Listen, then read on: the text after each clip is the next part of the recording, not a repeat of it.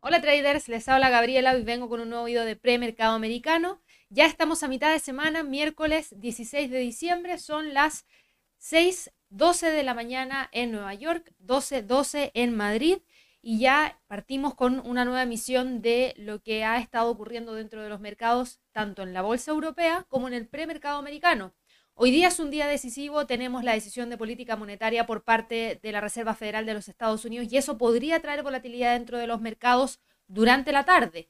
Ya hay varios escenarios que se están barajando y se los voy a mencionar en unos segundos más, pero antes voy a partir revisando lo que ha ocurrido dentro de los movimientos en plena sesión europea porque hemos tenido una batería de fundamentales de alto impacto que han aumentado la volatilidad en algunos instrumentos. Y me voy a ir rápidamente al calendario económico porque partimos hoy día muy temprano con algunos datos provenientes desde el Reino Unido, cifras de inflación que resultaron menores a lo que el mercado esperaba, pasando de 0,7% a un 0,3%, siendo que el mercado solamente esperaba una caída de un 0,6%, así que no fue un buen dato. Por otro lado, el índice de precios al por menor también mostró una caída desde un 0,3 a un menos 0,3% en términos mensuales. Y si vamos a mirar lo que ha ocurrido dentro de la Unión Europea. En la Unión Europea hemos conocido otra batería de fundamentales relacionados perdón, a los PMIs, tanto de manufactura como de servicios para Francia, para Alemania, para eh, la zona euro en general, y se los menciono de inmediato. El PMI manufacturero para Francia fue mucho mejor de lo que el mercado esperaba, así que eso es un muy buen dato. Lo mismo ocurrió con el PMI de servicios. Y para Alemania, la cifra creció desde 57,8 a 58,6 en el lado de la manufactura y en el lado de servicios creció de 46,0 a 47,7, así que también fue algo súper positivo. Por otro lado, en cuanto a las eh, cifras relacionadas a la Unión Europea en su totalidad, el PMI de manufactura subió de 53,8 a 55,5, no cayó como era lo que el mercado esperaba, 53,0, así que obviamente eso sorprendió y de manera positiva. Y el PMI de servicios en la zona euro también subió drásticamente desde 41,7 a 47,3, así que nos estamos acercando a la barrera de los 50 y eso podría ya dejarnos un poquito de lado en, en la zona de contracción en la cual nos encontramos actualmente.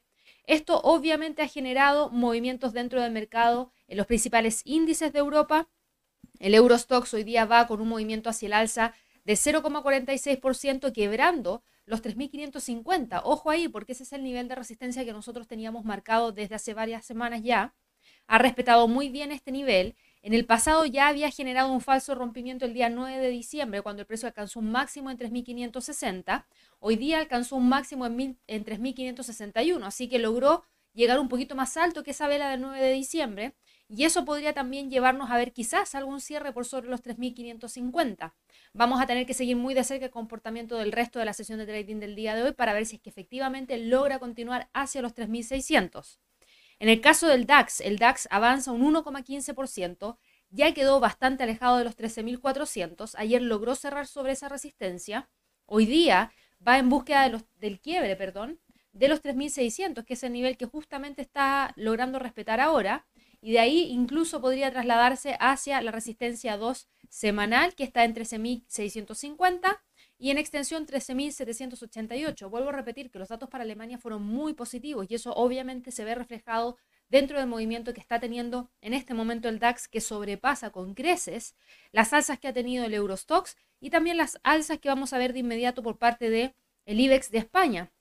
El IBEX, si bien también se acopla a los movimientos alcistas, las alzas son menores, avanza solamente un 0,3%, pero eso es suficiente para que nos deje mantener esta línea de tendencia alcista, buscar quebrar los 8.200 puntos, que es lo que ha tratado de mantener desde el día 10 de diciembre, y desde ahí testear si es que puede llegar hacia la resistencia 1 semanal en 8.259. Así que vamos a tener que esperar y ver si es que hoy día logra tener una vela de cierre diario por sobre los 8.200. Ese podría ser el primer paso que podría tratar de cumplir antes de llegar al siguiente nivel, que son los 8.259. Para el FTSE del Reino Unido, si vamos al calendario económico, les había mencionado que las cifras de inflación no fueron positivas, pero fíjense que en el PMI de manufactura, la cifra creció fuertemente desde 55,6 a 57,3 Y si bien el PMI de servicios no llegó al 50,5 que era lo que el mercado esperaba, la cifra sí subió de 47,6 a 49,9, así que también fue positivo y está casi quedando en una zona de expansión mucho mejor de cómo ha estado entregando sus cifras la Unión Europea. Así que eso también es positivo y es lo que ha generado el empuje para que el FTSE pueda continuar hacia el alza. En este momento cotiza en 6.590, se mantiene entre los 6.616 y los 6.500. Esa es la zona de congestión que por lo menos ya lleva eh, respetando desde prácticamente el día 4 de diciembre, en donde el precio se ha quedado metido ahí, a la espera de poder confirmar si puede continuar o no hacia el alza. Preste mucha atención porque todavía no hay noticias del Brexit. ¿Y por qué lo menciono? Porque recuerden que esto podría traer turbulencias tanto en los índices europeos como en el índice del de, Reino Unido, el FTSE, y esto podría generar mayor volatilidad. Apenas tengamos información de si se llega a un acuerdo o no para el Brexit o no se llega definitivamente a un acuerdo, vamos a tener movimientos importantes y eso podría ocurrir en cualquier momento porque las negociaciones se siguen dando y podríamos tener cualquier noticia que genere mayor impacto en estos instrumentos. Así que presten mucha atención a los niveles de precio clave que les acabo de mencionar para que estén alertas tanto a movimientos de continuidad hacia el alza como también de cualquier tipo de corrección. Así que bueno, ya visto eso, obviamente este sentimiento de mayor optimismo se traspasa hacia el premercado en Estados Unidos y los índices, tanto el Standard Poor's como el Dow Jones, como el Nasdaq, van con movimientos alcistas, alrededor de un 0,3% de movimiento hacia el alza en promedio para estos tres índices, en el caso del Standard Poor's es el que lidera el movimiento hacia el alza, va con un 0,34%, buscando el quiebre de qué? Buscando el quiebre de la resistencia 1 semanal que está acá. Eso está en 3.708 y el próximo nivel de resistencia lo tenemos en 3.720, que sería nuestra próxima zona que podría tratar de alcanzar. Hoy día es un día súper importante para la bolsa en Estados Unidos. Tenemos la decisión de política monetaria para Estados Unidos luego de conocer las ventas minoristas. Las ventas minoristas para Estados Unidos va a ser el primer dato que conozcamos hoy día a las 8.30 de la mañana hora de Nueva York. El mercado espera que la cifra caiga de 0,3 a menos 0,3% en términos mensuales, pero el dato más importante es la cifra que vamos a conocer a las 2 de la tarde. A las 2 de la tarde tenemos la decisión de política monetaria por parte del FOMC, del Comité Federal de Mercado Abierto en Estados Unidos, y vamos a conocer también las proyecciones económicas que nos entrega este comité. Y el mercado en general hoy día espera que tengamos una mantención de la tasa en 0,25% sin ningún tipo de cambio. Se espera que la cifra esté en un 100% eh, manteniendo la tasa actual, pero eso no es lo más relevante. ¿Qué es lo más relevante? Lo más relevante aquí es saber y conocer la postura que pueda tomar la Fed. ¿Por qué? Porque el Comité Federal de Mercado Abierto está casi seguro de mantener su tasa de interés durante el día de hoy en un rango entre 0 a 0,25%, desde donde ha estado desde el día 15 de marzo de este año. ¿Por qué? Porque esto ayudaría a suavizar el golpe de la pandemia, por ende no estarían buscando generar ningún tipo de cambio. Ahora, hay varios que esperan que hoy día la Reserva Federal pueda ofrecer nuevas directrices sobre la compra de sus activos. Eh, recuerden que actualmente asciende a 120 mil millones de dólares al mes, vinculando el tiempo en que las compras continuarán con un progreso sustancial en el cumplimiento de sus objetivos de pleno empleo y de una inflación en torno o a promedio del 2%. Así que ojo porque si es que efectivamente se alinean ambas cosas, podríamos tener ahí una noticia interesante. El mercado ha estado preparado para un cambio desde que el acta de la reunión del FOMC del mes de noviembre mostró que los funcionarios discutieron mejorar su descripción del programa de compra de bonos en el corto plazo. Y eso podría ocurrir hoy día. Así que, ojo, en ese sentido, em, se necesitan más estímulos, claramente. El Congreso no ha entregado ningún tipo de paquete de estímulos a los habitantes de Estados Unidos y eso presiona a que la Fed tenga que actuar. Ahora, em, hay que evaluar la decisión sobre la compra de activos porque es probable que afecte al sector del de el comercio de valores del tesoro, eh, vamos a ver qué es lo que ocurre con las compras del tesoro en ese sentido. Eh, y ojo, que no es esto lo único de lo que se va a ver y ni se va a hablar hoy día. Recuerden que se va a entregar las proyecciones económicas para el año 2021 y el 2022 y se espera que los funcionarios proyecten que las tasas se mantengan cerca de cero hasta el año 2023. reforzando así el mensaje que entregó Jerome Powell, que es el presidente de la Fed, de que retrasaría el endurecimiento de la política para lograr una inflación que promedie el 2% con el tiempo. En el mes de septiembre, cuatro de los 17 participantes del FOMC vieron un aumento recién en el año 2023. Eh, ahora, si es que esto llega a adelantarse, si es que la tasa llegase llegásemos a tener indicios de que podría ser antes de lo previsto, ojo, porque eso también podría traer bastante volatilidad dentro del mercado. El Banco Central podría mejorar también sus, sus previsiones de desempleo, las previsiones de crecimiento para este año en curso, 2020, reflejando qué? Reflejando una recuperación de la pandemia más rápido de lo esperado. Podríamos ver también quizás que con la primera distribución de vacunas en Estados Unidos que se está llevando a cabo esta semana, el comité podría modificar también sus previsiones para el año 2021 o el año 2022. Eh, ahora, de todas maneras, los economistas y la mayoría de ellos dicen que el comité buscará un lento retorno a la normalidad, por lo que las expectativas obviamente también podrían ser un poquito más neutras para no entregar ningún tipo de indicio de que hay mayor optimismo dentro del mercado. Así que vamos a ver qué es lo que ocurre. Hoy día va a ser un día súper importante. Vamos a estar siguiendo ese evento en vivo a través del canal de YouTube. Así que no se olviden de suscribirse, activar la campanita para así recibir la notificación apenas partamos con la transmisión en vivo. 30 minutos antes vamos a estar analizando todos los niveles de precio clave y obviamente los distintos escenarios que podrían darse. Y una vez que tengamos la noticia, vamos a estar mostrándoles de inmediato los movimientos que se están dando dentro del mercado y las oportunidades que podrían gatillarse. Así que vuelvo a repetir, no olviden suscribirse y también darle clic a la campanita para poder recibir las notificaciones. Así que bueno, hablando un poquito acerca de eso, si es que llegásemos a tener continuidad de alzas, ya hablamos de los niveles para el Standard Poor's, si es que llegásemos a tener correcciones, ojo con el pivote semanal en 3.669. Para el Dow Jones, el Dow Jones también va con movimientos alcistas, busca eh, también el nivel de los 30.340, que es la resistencia 1 semanal, y luego de eso los 30.400. Ayer cerró sobre los 30.200 y eso fue lo que le dio el pie para poder continuar con el movimiento alcista hoy día.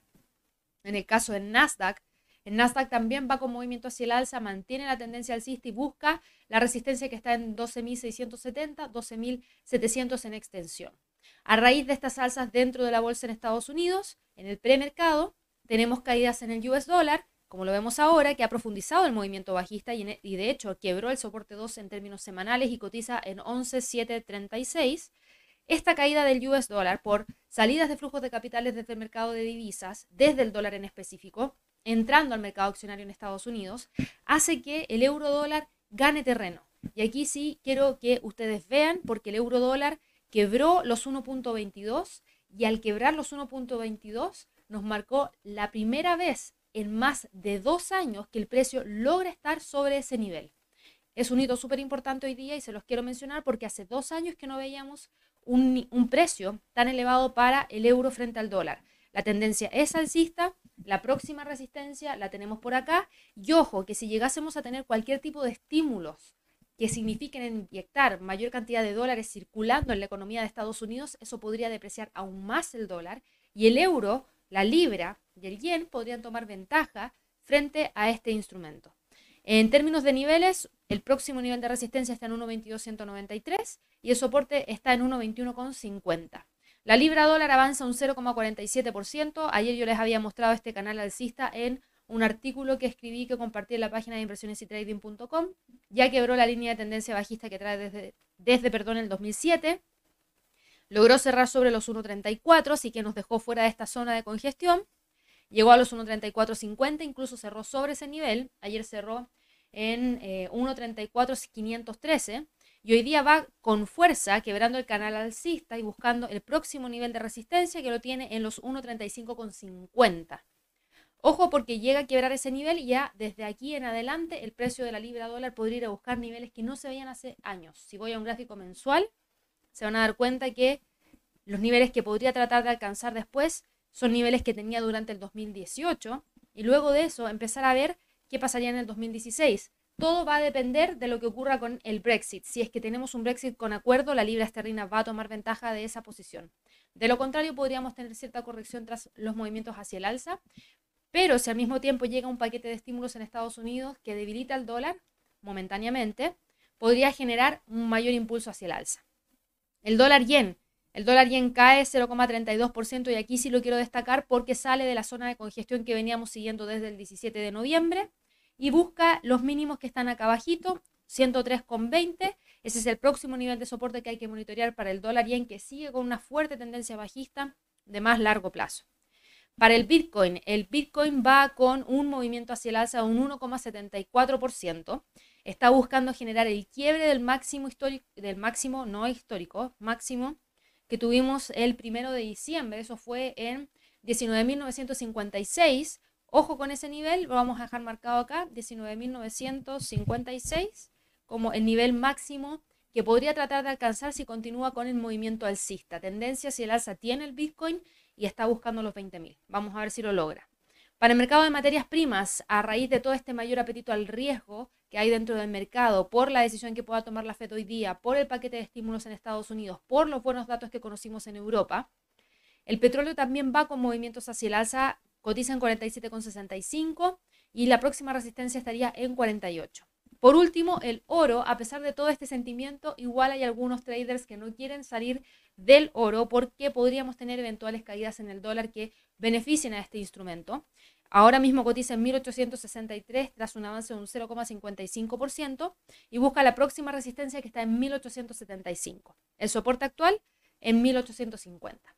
Así que bueno, espero que todos tengan una excelente sesión de trading. Recuerden, mañana es el Trading Day. No se olviden de suscribirse y participar. Es el último evento que tenemos para este año 2020. Nos vamos a preparar para el mercado accionario en el 2021, hablando de Amazon, Zoom, Netflix y Tesla. Vamos a hablar también acerca del Brexit mañana.